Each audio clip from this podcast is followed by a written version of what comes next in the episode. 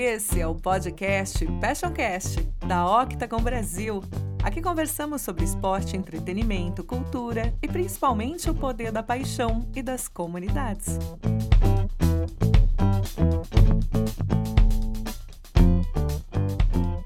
Fala galera, eu sou o Carlos Casadei, idealizador da Dunk Nation, página onde eu coloco informações e produzo conteúdo relacionado ao melhor basquete do mundo. E fui convidado pela Octagon Brasil, empresa que eu já trabalhei e possuo um carinho enorme, para conduzir esse novo episódio do Passion Cast sobre basquete, paixão, cultura e estilo de vida. Particularmente um tema que eu sou apaixonado e que vem cada vez mais tomando uma proporção enorme no Brasil. É sem dúvida um assunto que envolve muita paixão. Hoje eu converso com duas pessoas mais que especiais e que possuem muita propriedade para falar desse assunto. Eu tenho aqui comigo uma convidada de honra, que é a Sabrina Araújo, fundadora do podcast NBA das Minas, que foi o primeiro podcast produzido pelas Minas, um podcast genial, diga-se de passagem. Eu gosto muito. Quem não conhece, que vá lá ouvir. E aí, Sabrina, tudo bem? Oi, Carlos, tudo bem? Bom, brigadão aí também, né, pelo, pelo elogio logo assim de cara. É, tudo bem por aqui. Para quem não conhece a NBA das Minas, realmente vai lá conhecer o primeiro podcast de basquete, né? Só feito por meninas. É, é um projeto bem especial para mim, mas e agradeço o convite pela Octagon para poder tocar esse podcast com vocês. Ah, imagina, a gente que agradece você ter vindo aqui. É, e aqui do outro lado tem uma presença ilustre também, que é o Diego Garcia. Ele é gerente de Sports Marketing Latam da Nike e ele é popularmente conhecido como o cara do basquete da Nike Brasil. Diegão, muito obrigado por participar do Patreoncast. É muito bom ter você aqui com a gente. Como vai? Fala, Carlão, tudo bem? Cara, obrigado pelo convite. Estou é, muito contente de estar aqui para falar desse esporte que a gente tanto gosta aí, né? Que divide paixão entre tantas pessoas. Eu já estou lá na Nike há 10 anos já quase, é, trabalhando especificamente com basquete. Então, acho que a gente vai ter uns assuntos bacanas para tratar aqui hoje. Com certeza, Diegão. Muito obrigado mesmo por ter vindo você e a Sabrina. É, acho que a gente realmente tem muito o que falar. É um assunto que tem crescido demais no Brasil. É, e aí eu até queria começar aqui com uma primeira pergunta. Como o nome do nosso podcast é Passioncast, que tem a palavra paixão, eu queria ver um pouco de vocês, o que o basquete significa para vocês, o que, qual que é o relacionamento que vocês possuem com o basquete. E eu queria ouvir, começando com você, Sabrina, o que é o basquete para você? Aquelas, é tudo, brincadeira. aí, é por aí, a gente, eu sou apaixonada, assim, pelo esporte. Comecei a gostar já em 2011, né, então perdi muita coisa, nada que eu não tenha recuperado neste momento.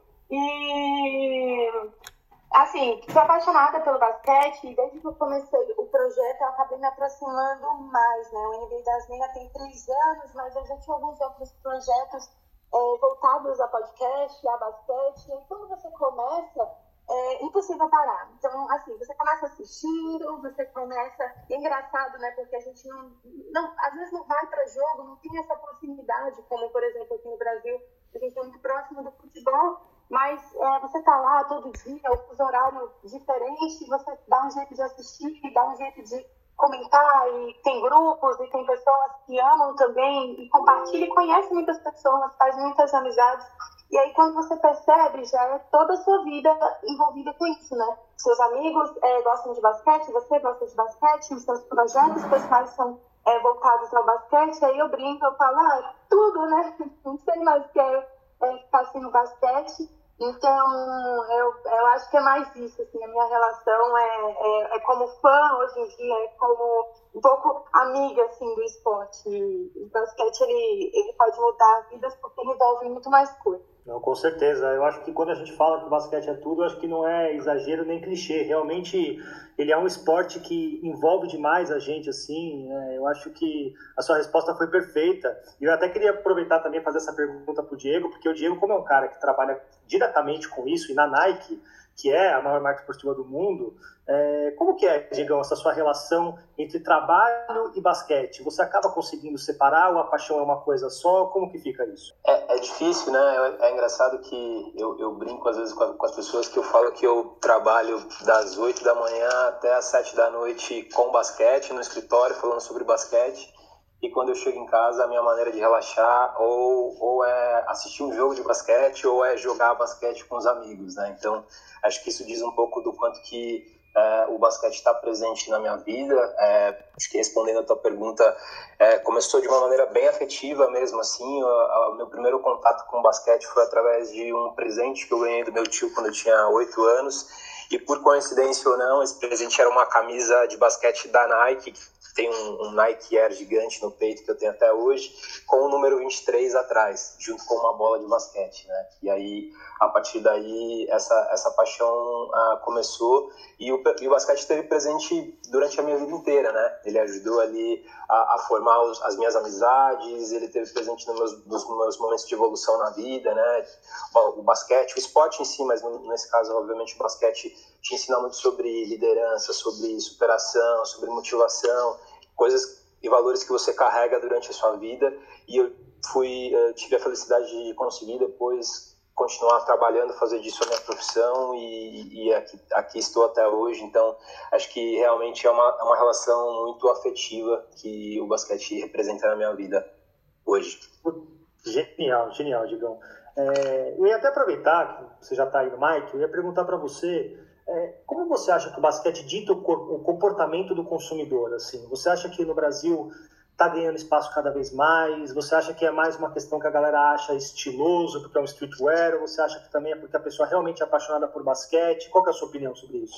É, eu, eu acredito que o basquete seja dos esportes aquele que tenha essa relação com a cultura mais original e mais expandida. Né? Eu, então, todas, todos os pontos que você citou aí acabam sendo verdades. É, o basquete ele está presente na, naquele cara que ele é fã da performance, está no dia a dia ali, sabe, conhece todos os jogadores, sabe é, o que está acontecendo, o que não está acontecendo. Ele está presente também na vida daquele cara que não necessariamente é um super fã, mas em algum momento foi influenciado por um nome como Michael Jordan, como LeBron James, como Kobe Bryant, ou aqui no Brasil como é, Varejão, como Leandrinho não é só naquela hora que o cara está na frente da TV ou que ele está no ginásio assistindo ou que ele esteja jogando, mas também no seu dia a dia em outros momentos. Então acho que é, por isso que não é não é surpresa quando a gente vê o basquete influenciando até atletas de outros esportes. Né? A gente vê por exemplo, o futebol, que é um esporte muito popular aqui no Brasil, a gente vê diversos jogadores grandes e famosos se inspirando nos atletas de basquete, seja na maneira de se vestir, seja na maneira de chegar no estádio. É, então, acho que o, basquete tem esse, poder de cultura que extrapola é, as quadras.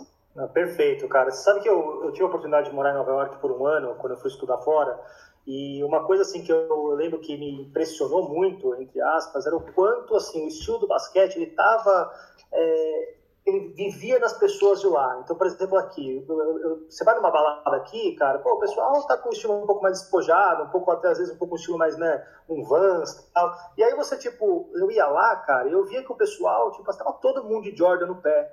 Todo mundo usava, assim, roupas referentes a basquete. E, e isso, assim, tem muito aquela cultura forte do sneakerhead lá também, do hype. Mas eu lembro que a primeira vez que eu fui numa balada em Nova York, eu olhei tava todo mundo de Jordan no pé, cara. Eu falei assim, cara, isso é, isso é genial que é uma cultura que eu acho que a gente ainda está engatinhando no Brasil, que tá, cresceu muito de uns anos para cá, mas que ainda está engatinhando, né? Sim, é, é, legal você, você citar isso, porque o basquete também tem um fator que é a capacidade de se adaptar à característica de cada um dos, de cada um dos lugares, de cada, um, cada uma das cidades, né? Que também é um, é um olhar que a Nike vem tendo também, como uh, as cidades acabam gerando influência é, nas pessoas que obviamente ali vivem. Então, quando você vai ver o fã de basquete em Nova York, ele tem uma característica. Se você vai para o fã de basquete em Paris, que é um outro hotspot de basquete no mundo também, ele vai ter uma outra característica. Se você vai para Beijing, na China também, que é um que é um lugar onde as pessoas são apaixonadas pelo esporte, ele vai acabar influenciando e, e impactando aquele consumidor de uma outra maneira. Então, também é interessante quando a gente olha por esse prisma do, do esporte nos diferentes lugares, nas diferentes culturas e como que elas se modelam e, e acabam tendo uma representatividade diferente é, nesses lugares. Com certeza. E aí, Sabrina, aproveitando assim que a gente está falando sobre comportamento de consumidor, sobre moda, para você, o que você acha que é a relação do basquete com o estilo de vida, com a música? Onde você acha que o basquete se encaixa nesses quesitos? Até brincando aí com o que vocês falaram, né? É, eu acho que é muito próximo essa coisa do consumo com, com a própria moda, o estilo de vida. É muito difícil. Por exemplo, eu moro no centro de São Paulo e aqui é como o Diego falou, vai mudando muito, né? Quando você vai indo para outros lugares, você vê como as pessoas elas vão se adaptando às marcas e até mesmo ao consumo do basquete. Então, por exemplo, é, você tem aqui, eu, eu morava no Nordeste, eu não via tanto porque lá também é um local, uma, é muito quente. Então as pessoas usam menos tênis, não se usa tênis, é só para ir para o trabalho. Aí você, às vezes você quer pegar o Jordan e colocar para ir para o trabalho, entendeu? Então talvez mais na balada. Mas aqui em São Paulo, a gente consome muito tênis, tênis, tênis. Então você sempre vai ver na rua todo tipo de tênis, assim, da Nike, que os jogadores de basquete usam. Você, às vezes não vê. Aqui no centro, eu não vejo, sei lá, ninguém usando camisa de futebol, eu não vejo. Eu só vejo camisa é, de basquete, eu só vejo jersey, né, com o número de jogador, e assim, de tudo que é time que vocês imaginarem. Então, mas é porque a gente tem, principalmente é, aqui no centro, que é o, o que eu vivo, né, é, você tem muitas culturas misturadas. E aí é, o basquete ele meio que tem essa, essa versatilidade. Ele, é fácil de se adaptar, é fácil de você com seu estilo, qualquer um seja ele, se adaptar. Tem até aqueles memes na internet, né? Que, que brinca, às vezes o cara quer sair, como você falou, tá, quer ir pra balada, com a jersey, né? E, e a, a, menina fala, ai, mas eu me arrumei toda, você vai com a jersey? Aí você vê, não, mas olha só, é verdade. a jersey do Michael Jordan, né? Exato. E é Exato. é verdade, hoje em dia eu olho assim, eu, o meu próprio guarda-roupa, eu falo, nossa, eu não quero usar uma roupa do Lakers hoje, por exemplo. Eu quero usar uma coisa diferente, eu, às vezes eu fico, não tenho, peraí, o que eu faço? E, e aí, às vezes, eu gosto. Então, para mim, eu acabo consumindo muito porque eu gosto. Então, muitas pessoas colecionam jerseys. Às vezes, elas nem utilizam, nem usam, é, nem vestem, mas elas querem ter. Então, todo ano elas vão lá é, numa loja que tem né, o, o, produto e vão. Ah, eu quero essa daqui porque é nova. Eu quero a versão City, que é aquela versão que eles lançam para os jogos, é, para alguns jogos específicos, né? Então é, mas você vai ver muitas pessoas, eu lembro que é, eu já conheci, eu já fiz amizade na rua perguntando assim, ah, você sabe, você tá com uma jersey do, do Scottie Pippen, mas você sabe quem é o Scottie Pippen brincando, né? E a pessoa sabia, tá, mas se não soubesse, eu ficar bem feio pra mim. Desnecessária essa pergunta, mas é, muitas pessoas usam e às vezes não conhecem, não sabem qual é o jogador, mas a cor é, é bonita, o, o, estilo é bonito, o tênis é bonito e às vezes é, conhece pelo menos um, jogador, então você acaba conhecendo o LeBron James, acaba conhecendo o Michael Jordan, acaba conhecendo é, o, o, Kobe Bryant, então é, acaba você fala, ah, não conheço muito bem esporte, às vezes não tenho tempo de assistir, mas nossa, olha só esse, esse atleta. E aí falando de até de outras coisas, né, música, é, é, esses jogadores, o jogo em si envolve muito hip hop, então você acaba consumindo mais esse estilo de música. E aí vou dar um exemplo bem legal. A gente convidou uma vez, a gente fez um, um episódio lá no NBA das Minas sobre é, a cultura hip hop, sobre o basquete, e nós fizemos um teste. Nós decidimos convidar é, uma DJ, né, ela toca é, no Rio de Janeiro, DJ Lari, e ela toca hip hop, rap, essas coisas. E aí, ela não é muito próxima do basquete. Então, eu conhecia bem pouco de basquete, mas a gente queria gravar com uma mina bem próxima da cultura hip hop. Mas ela conhecia no meio do podcast, gravando com ela, a gente estava falando mais de cultura, essas coisas, e a gente percebeu que ela acabava conhecendo muito. Mesmo sem. É, é para ela, ela falou: gente, eu não entendo nada de basquete, não, não assisto muito, não acompanho, mas ó, sobre a cultura eu posso falar. E aí, quando você começa a falar dos dois às vezes eles acabam se indo de uma forma que tão, tão singela assim que você nem percebe, né? Porque esse esporte está muito próximo né, de tudo isso. Então, é, é, nesse momento que você percebe como, como se interliga às vezes você está nem prestando atenção, mas você já está vivendo ali a cultura, basquete e tudo mais nas ruas. Não, perfeito. Você sabe que eu, eu, eu, há muito tempo assim que eu já venho sentindo um, um aumento enorme no consumo, porque eu lembro quando eu era criança e eu era fissurado em basquete, e se eu queria uma jersey de basquete, você ia na, numa loja e vendia, sei lá, duas. Você tinha que escolher entre uma ou outra. E hoje eu sinto que tem muito mais opção de todos os times. você tem assim, as pessoas consumindo isso cada vez mais. Você vai numa NBA House e está lotada, e lotada de gente com os produtos, com as mais diversas jerseys. Então você vê que isso aumentou muito nos últimos anos. E aí eu queria entender, Diegão, qual que é o papel das marcas nesse ecossistema? De fazer com que as pessoas engajem cada vez mais, de mostrar que o Brasil não é só o país do futebol. Como que isso, na sua visão, você acha que as marcas elas contribuem e fazem esse trabalho?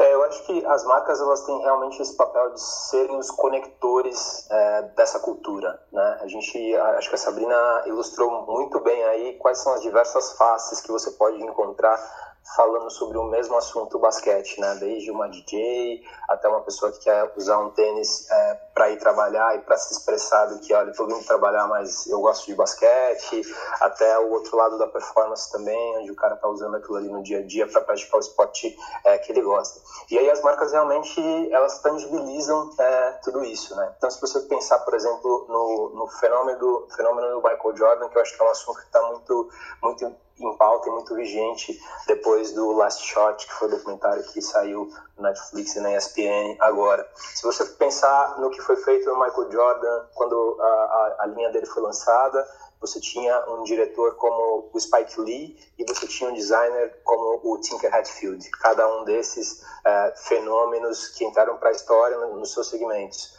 A marca é quem realmente conecta essas três, esses, essas três pessoas e, e, faz, e faz com que eles tra transformem isso em um tênis, né, que aí é o ponto de tangibilizar isso é, para os consumidores, e um filme, um comercial que até hoje a gente ainda vê por aí passando o comercial do Spike Lee com o Michael Jordan, né, que ele fala You gotta be the shoes, e virou, virou aí um, um marco é, que extrapola até o próprio esporte. E aí é, é a marca fazendo a conexão de tudo isso e, e realmente fazendo com que os consumidores possam de alguma maneira acessar, conhecer e se, inter, e se interar com isso. Né? Quando você traz aqui para o Brasil, por exemplo, né, um, acho que você citou a NBA House, né, que foi um, um fenômeno aqui, tem sido um fenômeno aqui nos últimos anos, onde você tem juntado milhares de pessoas que muitas vezes nem, nem tinham essa proporção de que existiam tantos fãs de basquete que poderiam lotar um espaço tão grande como, como são os espaços que a NBA vem promovendo. Né? E aí você vai quebrando um pouco dessa percepção que você também citou, ah, o Brasil é o país do futebol. Poxa, peraí, se eu estou vendo aqui 3 mil pessoas, 5 mil pessoas, 10 mil pessoas juntas num lugar para assistir uma final de, de, de NBA que não necessariamente tem um jogador brasileiro ou que tem um motivo aparente para que tantas pessoas estejam assistindo esse jogo. Então, acho que isso é uma amostra de que as coisas estão mudando. Né? Você também bem citou uh, o quanto que o acesso aos produtos uh, tem sido muito maior nos últimos tempos, o que mostra também que o mercado no Brasil tem conseguido identificar, tem conseguido olhar para essa evolução que tem acontecido aqui em termos de consumidor e, de alguma maneira, é, se reorganizar, se reinventar para poder atender esses consumidores da melhor, da melhor maneira possível. Então, eu acho que a gente está num, num, caminho aí muito, muito legal. Para nós que somos fãs de basquete, a gente está cada vez sendo melhor servido pelas diversas marcas é, que existem, que, que são conectadas com basquete de alguma maneira. Perfeito, perfeito. Falando né, de NBA House, você muito bem citou que está crescendo tanto, né? Que a gente vê lá 3 mil pessoas. Eu lembro, eu tive a oportunidade de trabalhar na NBA House com o pessoal da Octagon, e eu lembro que teve um dia que eu estava no andar de cima, e aí estava tão pegado, acho que era o jogo 3, o jogo 4, e aí a cada sexta o pessoal comemorava como se fosse um gol. E aí eu falava assim, eu falava, cara, que loucura. Eu, sinceramente, eu não achei que eu fosse ver isso tão cedo no Brasil. De ver as é. pessoas comemorando uma cesta como se fosse um gol, né? É, é, realmente é, é, é, isso, né? E eu acho que conecta de novo com aquilo que eu, que eu falei da, da realidade da especificidade de cada, um, de cada um dos lugares e das cidades onde o basquete está se desenvolvendo. Então, de repente, você vai ter aqui no Brasil fãs assistindo basquete, mas com um comportamento influenciado pelo futebol, né? De repente, numa outra cidade, em Nova York, você vai ter um, um outro comportamento. E, e, é, e, é bacana você não só enxergar, como você entender isso, entender essa influência e você, de alguma maneira, conseguir servir esses consumidores um pouco mais próximo é, da realidade que, que ele, em que eles vivem. É, eu acho que tem um outro exemplo também, você falou também aí da, da NBA House, é, quando foi feito o lançamento da, da parceria entre a Nike e a NBA.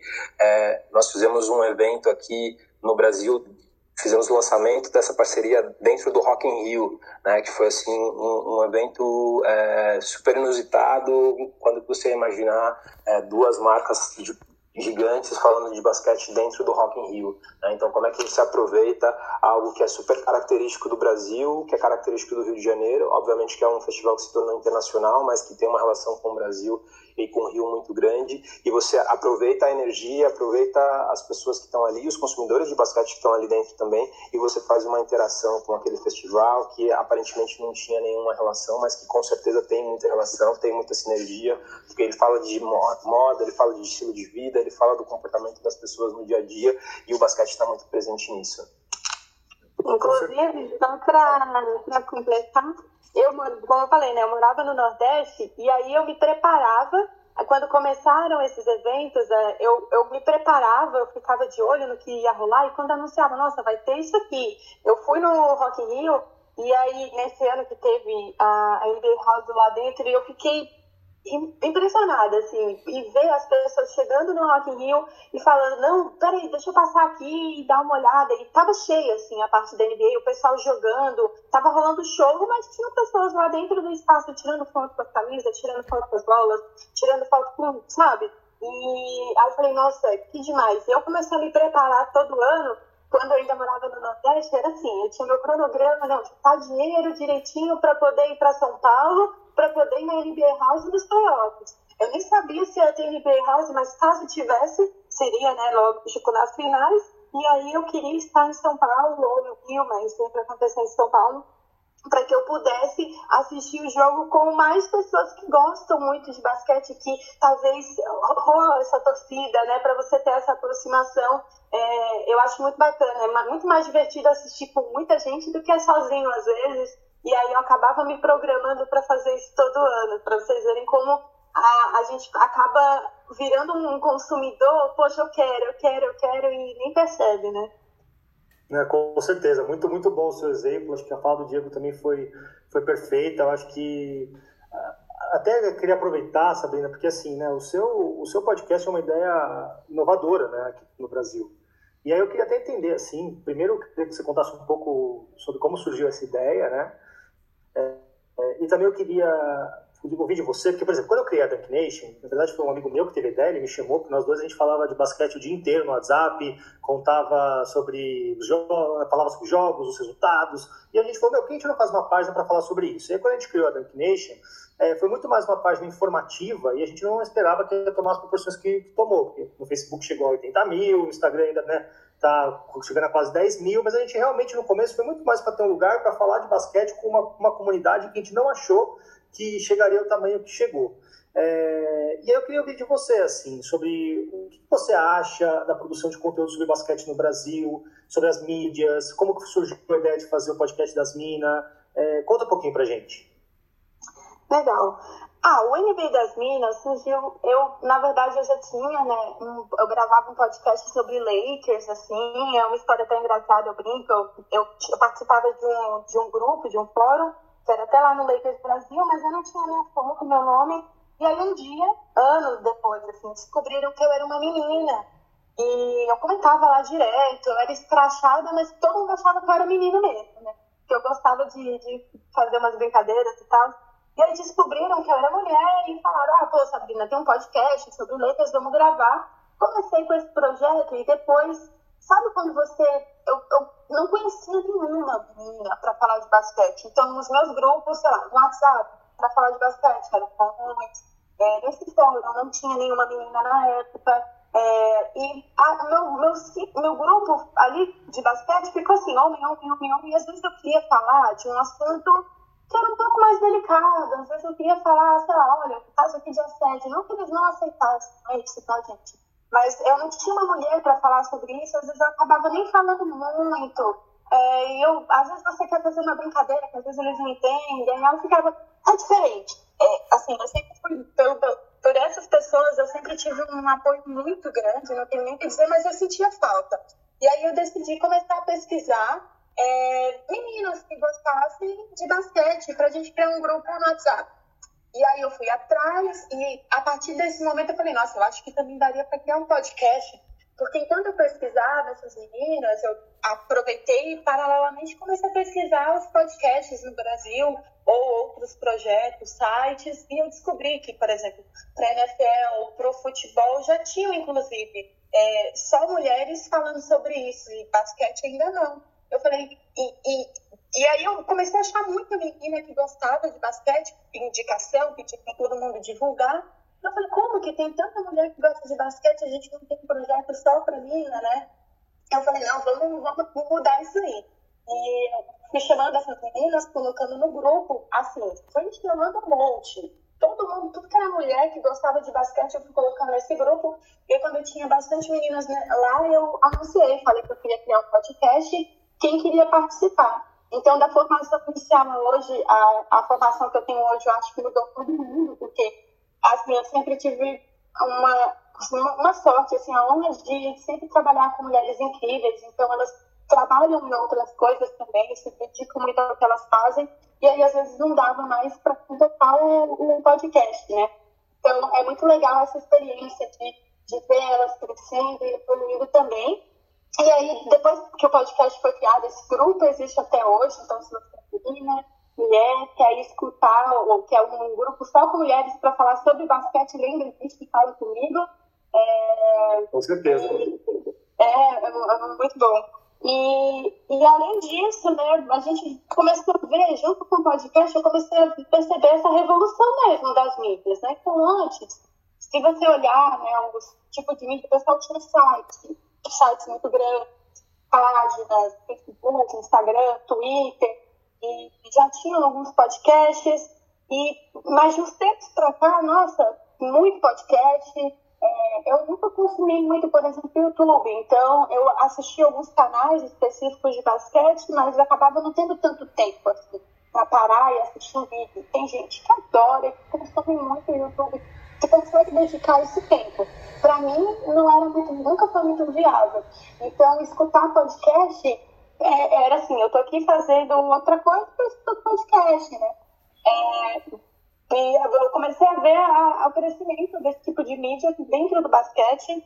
Hoje em dia, às vezes, eu tiro um dia para escutar só é, podcast de basquete. Às vezes, quando a gente tem tema, por exemplo, agora teve o documentário do Jordan. Então, a gente tem vários podcasts de basquete em português, porque mas a gente sabe é todo mundo fala inglês. Então, é em português e de altíssima qualidade, isso que é o mais surpreendente, né? Muito bom. Então, a gente tem podcasts é, em português sobre o documentário do Jordan. Eu, em um dia, escutei todos, e em todos eles eu consegui uma informação diferente, uma, uma visão diferente. Todo mundo tenta trazer algo novo para falar do mesmo assunto, e é isso que é legal, sabe? Então, eu vejo assim a comunidade de basquete aqui no Brasil hoje, e como todo mundo se empenha, muitos, muitos sites, blogs, YouTube, youtubers, podcasts não ganham nada com isso, fazem exatamente para ter um. Então, olha, uma roda de amigos que quer falar sobre basquete, eles querem espaço para isso, porque eles já faziam isso entre eles, só por que a gente não faz para todo mundo ouvir? E, e é bom ver que está crescendo e com qualidade. E é, todo mundo, a, a quantidade de perguntas hoje em dia, chega a gente, manda um podcast novo para mim, Sabrina, cria um podcast, homem, manda para mim, sabe? Cria um podcast, você pode ouvir, dar o seu palpite, opinião, como está a qualidade do áudio, indica o microfone, como você edita. E, então você vê que as, é, essas novas mídias, todo mundo está preocupado em criar algo bom, não é só criar, ah, vou criar para ter uma visibilidade. Não, eles querem criar para ter algo para ter algo bom, sabe? Então, sensacional. Com certeza. Diga, você quer acrescentar alguma coisa? É, né, eu queria falar um pouco sobre esse, esse fenômeno né, que, que tem acontecido uh, nos últimos anos, que é a entrada das mulheres efetivamente no esporte. Eu acho que tudo isso que a Sabrina falou aí é, é sensacional e, e, e, tem acontecido uma revolução é, nos últimos anos, no basquete principalmente. Vários coletivos de mulheres têm aparecido e têm é, criado um espaço especificamente para mulheres, mas também espaços que, que falem sobre, sobre basquete de uma maneira é, inclusiva. É, acho que ilustrando um pouco a sua pergunta anterior do papel das marcas, né? A gente acabou há, dois anos atrás é, fazendo um, evento junto com outro coletivo é, feminino que se chama Magic Minas, que tinha uma história de é, brigar por um espaço público onde as mulheres pudessem jogar basquete de uma maneira segura, de uma maneira tranquila.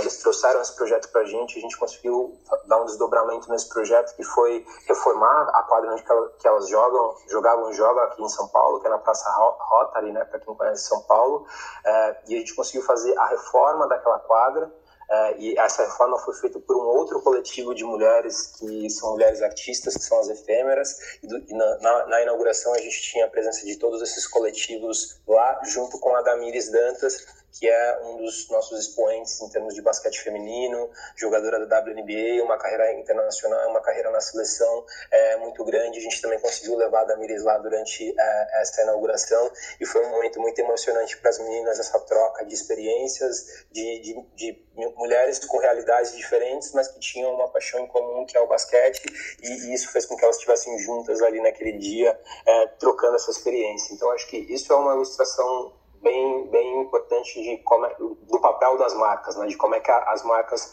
podem fazer essa conexão de diferentes consumidores, podem tangibilizar, de repente, um movimento que está que tá acontecendo, dar voz, é, dar, um, dar um palanque ainda maior para que isso seja conhecido por mais e mais mulheres, mais e mais pessoas, e, e, e assim a gente consiga contribuir para que a cultura do basquete é, siga crescendo. Então, acho que é só uma ilustração aí, pegando um pouco da fala da Sabrina, que é um, é um desses, desses, desses coletivos, um desses grupos femininos que tem tido um papel é, muito importante é, por trás do microfone em, em dar realmente voz para as mulheres, que é exatamente igual a dos homens quando a gente fala de basquete.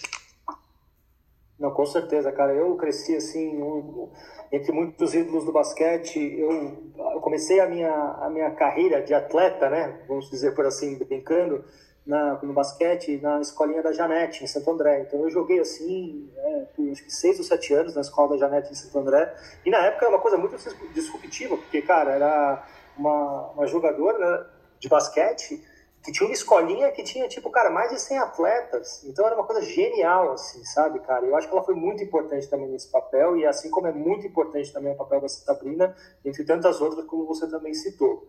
E aí a Sabrina, ela falou, né, do documentário do Jordan, é, eu queria até aproveitar e trazer esse assunto, porque assim, né, cara, acho que que os patamares históricos que esse documentário alcançou foi algo, acho que assim, jamais visto recentemente. Foi algo assim absurdo. Pessoas que não acompanham o basquete estavam vendo. Eu entrava no LinkedIn, pessoas de todas as empresas estavam, empresas estavam postando sobre o documentário. E aí eu queria entender com você, Diego, mais assim, para você ser um cara da marca, é, qual que é o papel do Jordan em termos de marca? Porque o documentário ele fala, mas ele fala relativamente pouco. Ele é mais voltado da história do Bulls. Ele não fala tanto assim, né, do é, dos tênis, do Be Like Mike, ele fala um pouco. Eu queria entender com você qual é o papel do Jordan nesse aspecto e se você acha que tem um novo atleta com esse potencial. É, eu acho que não é nem necessário falar do, do papel do Jordan enquanto atleta e o que ele representou para o mundo inteiro, é, principalmente na década de 90, né? É, o quanto ele realmente foi esse atleta que era o atleta admirado por outros atletas, né? Ou era a celebridade admirada por outras celebridades. Ele foi disruptivo para o jogo, ele mudou a história do jogo, mas também ele mudou a história de produtos de basquete e das marcas de basquete, né? Então, é, a maneira com que ele que ele via a sua linha de, de, de tênis, a, man, a maneira com que ele participava é, da, da confecção, do designer, do design desses tênis, realmente também foi uma disrupção. Então ele queria saber qual era o tipo de couro que ia ser usado. Eu acho que tem um exemplo que é muito ilustrativo assim, que para quem conhece a linha de tênis dele, o Air Jordan 11, ele, ele trouxe para o designer, que na época era o Tinker Hatfield, ele falou, cara, eu quero um tênis que eu possa jogar, usar ele na quadra, mas que eu possa usar ele também com um terno e gravata para ir num, num, em um evento. Olha, e aí acho que ilustra um pouco do, do, do, tipo de pensamento e, de novo, essa disrupção que ele trouxe para o mundo de calçados, e não é à toa que ele também, a, a sua marca, né, acabou influenciando é, o mundo dos sneakerheads, não só no basquete, e hoje é, acaba sendo uma das marcas que tem o maior destaque nesse mercado não só para fãs exclusivos de basquete, mas para aqueles que são fãs também dessa cultura sneaker. Então ele, ele realmente gerou, trouxe essa proposta diferente, gerou uma disrupção, acabou virando também o que é algo é, único na história, o que era uma linha de assinatura de um atleta, Michael Jordan, dentro da, dentro da marca Nike, acabou se tornando uma marca por si só, é Jordan, é, acabou sendo incorporado a linha de, de roupa, de vestuário também, que na época, nos anos 90, também foi muito disruptivo, né? Você não, você não tinha, assim, muito uma marca que é, traduzisse aquilo que estivesse acontecendo na, nas quadras para o lifestyle? Era muito comum as pessoas usarem uma jersey de basquete é, na, na, rua, mas não uma, uma linha que fosse inspirada nas quadras, mas feita para o dia a dia. Então, a em, todos esses aspectos, o Michael Jordan acabou revolucionando o mercado de, de calçado esportivo e, consequentemente, revolucionando também a, a moda que a gente comentou no começo, o quanto a moda também se inspira no esporte e principalmente uh, no basquete, por esses e outros motivos aí. Genial. E você acha hoje que tem um novo atleta com esse potencial? Quando eu digo um novo atleta, pode ser tanto de Zion Williamson até LeBron James. É mais assim para a gente sair do Jordan. Você acha que tem alguém que conseguiria mover tanto igual ele move ou não? É, eu acho que a, a, a Nike, particularmente, investe muito tempo, muita energia é, na escolha dos seus atletas. Né? Eu acho que isso no documentário você consegue ver um pouco né, do, do, quanto da relação que a, a, marca desenvolveu, não só com o próprio atleta, mas com os pais, com os treinadores, todas aquelas pessoas que de alguma maneira têm alguma influência no jogo e a gente conhece o atleta não só por aquilo que ele representa e o que ele pode, o potencial que ele tem dentro da quadra, mas também é, pelo que ele pode apresentar fora da, das quadras, né? Se ele é um líder comunitário, se ele é uma pessoa que tem uma influência no mundo das celebridades, por exemplo, enfim, entre outras coisas né, que, que também são analisados. Então, acho que todos os atletas que a gente acaba trazendo para nossa marca, a gente traz com acreditando que eles têm um potencial de em algum dia é, é, dar o próximo passo. Eu não gosto muito dessa comparação de ser o que não é o que você não foi o que você perguntou, mas é o que acaba acontecendo, né? Quem vai ser o próximo Michael Jordan? Quem tem esse potencial? Eu, eu acho que não, cada cada um tem a sua época, cada um tem a sua realidade, cada um tem o, o momento da marca também, né? O momento da marca quando, quando a gente é, trouxe Michael Jordan a um, o momento da marca era hoje. É, então, acho que a gente tem vários potenciais. Né? É, é, inegável que a gente tem que falar do LeBron James, que hoje é a nossa assinatura que mais vende é, no mundo. Você tem um atleta mais jovem, como você bem citou, o Zion Williams, que foi um, foi um fenômeno um, no, durante o período dele de college e que existe uma expectativa muito grande em torno dele também. Todos os outros nossos atletas de assinatura, né? Kevin Durant, uh, Kyrie Irving, Paul George, cada um a sua, ao, ao seu modo tem o potencial de a, alcançar um determinado mercado ou um determinado estilo de consumidor, né? Que a gente também já falou que existem dentro do consumidor de basquete, de basquete existem diferentes consumidores de basquete. Então acho que cada um a sua maneira tem tem o seu potencial, é, mas é, é, difícil comparar alguém com, com o Jordan hoje. Eu acho que o coletivo que a gente tem, é, é esse portfólio que a gente tem hoje é, é tão potente quanto. Sem dúvidas. É, eu estava né, falando aqui do LeBron James, e até fazer uma pergunta para você, Diego, e depois eu vou passar para a Sabrina.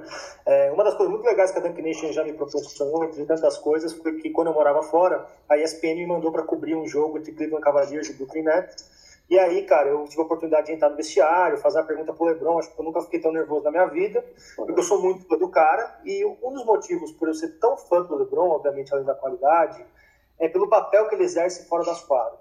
Eu acho absurdo o papel que ele exerce fora das quadras, e no documentário a gente vê, isso já era um pouco sabido, mas a gente vê que mostra também um lado do Jordan muito em cima do muro. Nem para lá, nem para cá. E aí a famosa fábrica, a, desculpa, a famosa frase, republicanos também compram tênis, e entre outros. E aí eu queria ouvir de você o quão importante é você ter uma pessoa como o LeBron James se posicionando e ainda mais nesse momento que a gente está vivendo, qual é a importância de você ter um atleta desse naipe se posicionando?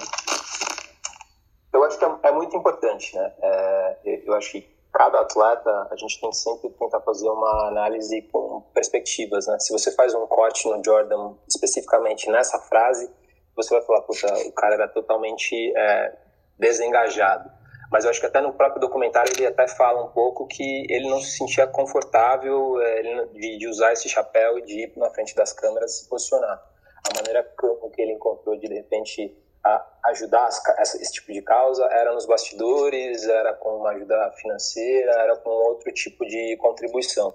Então, acho que ele, naquele momento, não estava preparado para isso. E, com certeza, essa figura e tudo que aconteceu com o Jordan, é, se você transfere para a época em que a gente vive hoje, com certeza ajudou com que o, Le, que o LeBron James se preparasse muito mais. Ele tinha, ele teve ali um, um role model, mesmo que não seja um role model do cara que era o mais outspoken, né, o cara que mais se posicionava, talvez justamente por ele ter entendido isso, ele acabou é, se sentindo um pouco mais de, de obrigação de falar, puxa, não, eu, eu, posso agora, que eu já vi como é que uma super, uma super lenda do basquete tratou esse assunto, eu tenho uma referência, eu posso de repente tentar fazer diferente. Então, para responder a sua pergunta, é muito importante. É, ele também foi uma representou uma disrupção no mundo dos atletas, não só é, de basquete, mas de qualquer esporte, de como um atleta pode se posicionar de uma maneira correta, de uma maneira política, de uma maneira embasada e ter uma influência na comunidade onde ele vive. E no caso do LeBron James, por ser uma estrela, uma estrela global, ter uma, ter uma influência no mundo inteiro e acabar impactando é, você aqui no Brasil, que é um cara que está distante disso, que vive uma outra realidade, mas que ainda assim é influenciado. Então, é, desde que o atleta se sinta seguro, se sinta preparado e tenha voz para isso, é, é, muito importante ele se posicionar, assim como é importante se o atleta não se sente seguro e não se sente preparado, ele não se posicionar por se posicionar e acabar de repente correndo o risco de influenciar as pessoas da, da maneira de uma maneira não correta ou não da melhor maneira possível em assuntos que na maioria das vezes são assuntos sensíveis e que dizem respeito à vida das pessoas e dizem respeito à vida da sociedade em que a gente vive. Então, eu, eu, eu acho que o, o, a minha análise vai mais numa perspectiva e, e, no papel e no momento em que cada um atleta vive e como eles se sentem preparados para pegar esse microfone e assumir esse papel tão importante. Concordo, acho que é uma excelente, uma excelente perspectiva. Você concorda com esse ponto de vista, Sabrina? Qual é a sua opinião?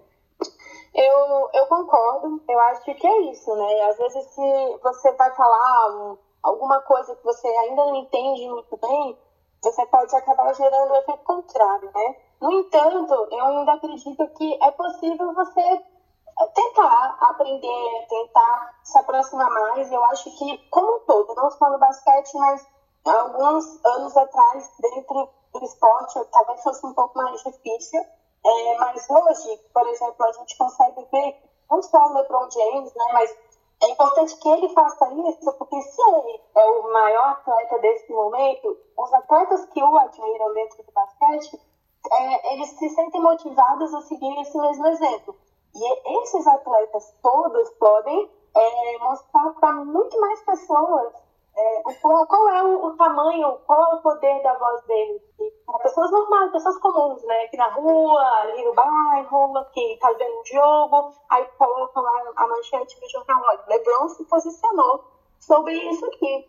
E aí essas pessoas começam a entender que elas também podem é, falar, discutir, aprender sobre aquela situação, porque pensa, né? Olha quanta coisa o cara tem para fazer, ele ainda está se posicionando, por que eu é, também tenho tanta coisa para fazer e não posso. Então, você pode. Outra coisa que eu acho bem interessante é o suporte como um todo é, da NBA, por exemplo. Você viu que a, essa semana né, estão rolando vários protestos na última semana, umas semanas atrás, bastante tempo. Ah, já nesse último mês, é, estão rolando os protestos né, nos Estados Unidos, é uma luta racial por tudo que está acontecendo lá não só lá, né, a gente vem aqui também, mas é, os protestos são bem maiores nos Estados Unidos e a gente vê muitos jogadores se posicionando e aí a NBA não, não, não tentou limitar esses jogadores.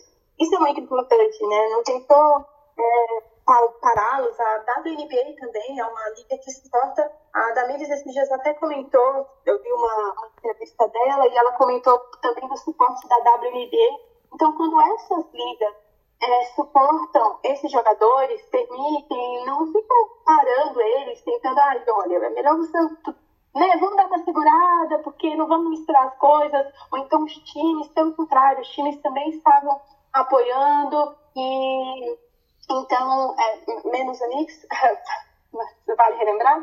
Então, é, isso é importante. Esses jogadores, eles têm muita voz, essas jogadoras, elas têm muita voz, as pessoas acabam vendo a história deles lá atrás, elas se identificam muito e aí elas começam a ter coragem de falar também e de expor o que elas pensam. Muitas vezes já era o que uma pessoa comum aqui, um vizinho, alguém estava pensando, mas talvez tivesse medo de falar e ser julgado. Isso não pode acontecer. E é esse o papel dessas ligas, desses times, em permitir que esses jogadores, porque eles estão lá para jogar, eles têm os salários deles, mas eles não são só isso. Eles estão lá para jogar, mas eles são humanos, eles têm voz, eles têm opinião, eles têm direitos. Então, eles têm que falar, eles têm que usar o espaço que eles têm. Qualquer pessoa que tem é, um Instagram, uma, uma rede social, um, uma, um alcance de pessoas, ela tem que usar isso da melhor forma possível. Por isso que eu acabo concordando também isso que o Diego falou. É importante que, claro, você se posicione é, de uma forma humana, de uma forma de fato é, didática importante, porque se você também se. Ah, vou usar, já que tem que se posicionar, vamos posicionar. Mas se você falar alguma coisa também que, que não agrega ali ao, ao movimento ou àquela causa, o impacto pode ser pior. Então, para você, você, esses jogadores eles acabam sendo marcas também, mas também você pode causar um impacto muito negativo na vida de outras pessoas e às vezes eles, eu acredito que muitos deles têm dimensão. LeBron ele deve ter uma dimensão muito boa do impacto que ele pode causar nas pessoas, é, mas talvez muitos deles ainda não tenham, né? Sim, com certeza, concordo com você. Diego, você tem alguma coisa a complementar? É, né, eu só queria complementar, acho que a, fala da Sabrina foi perfeita e ela me, me deu aqui uma, uma outra ideia, é, pra, pra só para concluir o que eu tinha falado. Existe também um fato relevante hoje que a gente não pode desconsiderar, que são as redes sociais, né? A, rede social ela permite com que o atleta tenha uma voz direta, é, sem filtros é, coisa que no exemplo que a gente estava discutindo antes na relação LeBron James e, e Michael Jordan, uh, o atleta no passado não tinha uma voz direta, né? ele sempre tinha um filtro que era a imprensa. E aqui eu não estou dizendo que a imprensa é boa ou ruim, mas eu estou dizendo a diferença de, de tempos onde você hoje você consegue pegar o seu celular e atingir milhões de pessoas de uma maneira direta, crua, sem nenhum filtro, deixando muito claro qual é a sua opinião. Então acho que é, um, é uma questão também de evolução dos tempos e como é que os atletas conseguem usar as ferramentas que, que vêm sendo disponibilizadas para eles e, e, realmente ter uma voz aí muito mais objetiva, muito mais direta, que é, é, é muito do que a Sabrina bem falou agora também. Perfeito, concordo com ambos. Acho que são excelentes perspectivas e, sendo muito sincero, até algumas que eu não havia pensado. Eu acho que eu era um pouco mais direto e reto com esse assunto, mas vocês dois trouxeram ótimos pontos que acho que vai me fazer fazer pessoas que estão nos ouvindo refletir também sobre por que, que também o Jordan havia se posicionado e entre outras coisas que, que falamos. Galera, eu acho que é isso. É, o podcast foi sensacional. Eu queria muito, muito agradecer a sua presença, viu, Sabrina? Obrigado mesmo por ter participado com a gente. Eu que agradeço o convite. Como eu já conheço também o trabalho de vocês, conheço a Octagon, conheço o Diego, Conheço o Definition, eu não sabia que era você. Eu conheço os perfis, mas não conheço as pessoas, olha lá. É, agradeço o convite, o espaço. É, foi ótimo gravar com vocês. É sempre um aprendizado. Como você falou, a gente acaba escutando e aprendendo muito mais toda vez que a gente grava ou consome é, esse tipo de mídia, né? Então, muito obrigada pelo convite e sucesso aí para vocês. Com certeza. Faz um merchan aí, Sabrina, da sua página. Aproveita o momento. Momentos. Agora é o meu momento. Vamos brilhar aquela. é, bom, gente, sigam o NBA das Minas. Ah, no Twitter, arroba pode NBA das Minas. Lá no Instagram, é, NBA das Minas pode.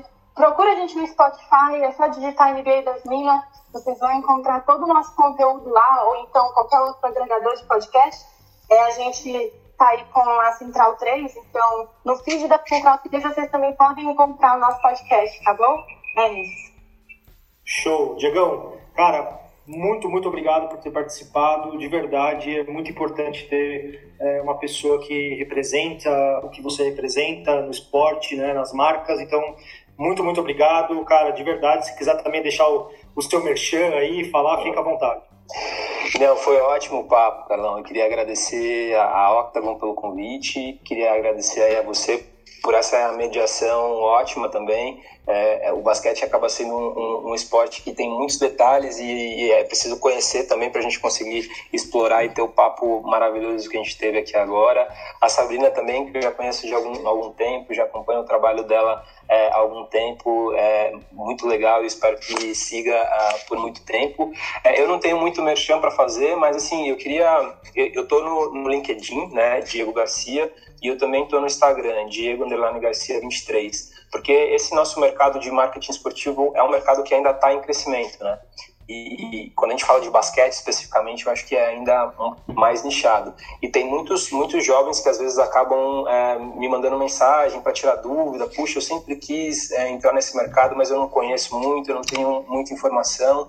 Então, eu acho que, a, como eu há 15 anos atrás, quando estava entrando nesse mercado, gostaria que tivesse alguém que pudesse me dar simples, uma, simples, uma simples dica, me falar um pouco como, como é. Eu também me coloco à disposição para tentar ajudar aí quem quer que tenha é, interesse, seja no mercado de marketing esportivo, marketing ou qualquer coisa relacionada ao basquete, é, vai ser um prazer trocar informação.